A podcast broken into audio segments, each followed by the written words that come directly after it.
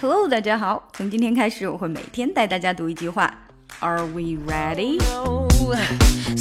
嗨，我们先来听一下跟读内容的原声。These theories of success permeate our culture. 我们先来练习比较难读的单词。Theories, theories, permeate, permeate, culture, culture, permeate our culture, permeate our culture, permeate our culture. These theories of success permeate our culture. 好，再来一遍。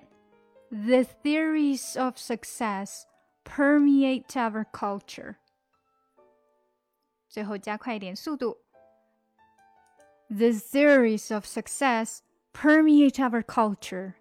The theories of success permeate our culture.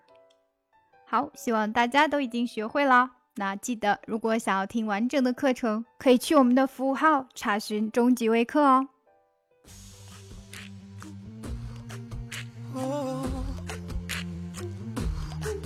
Oh.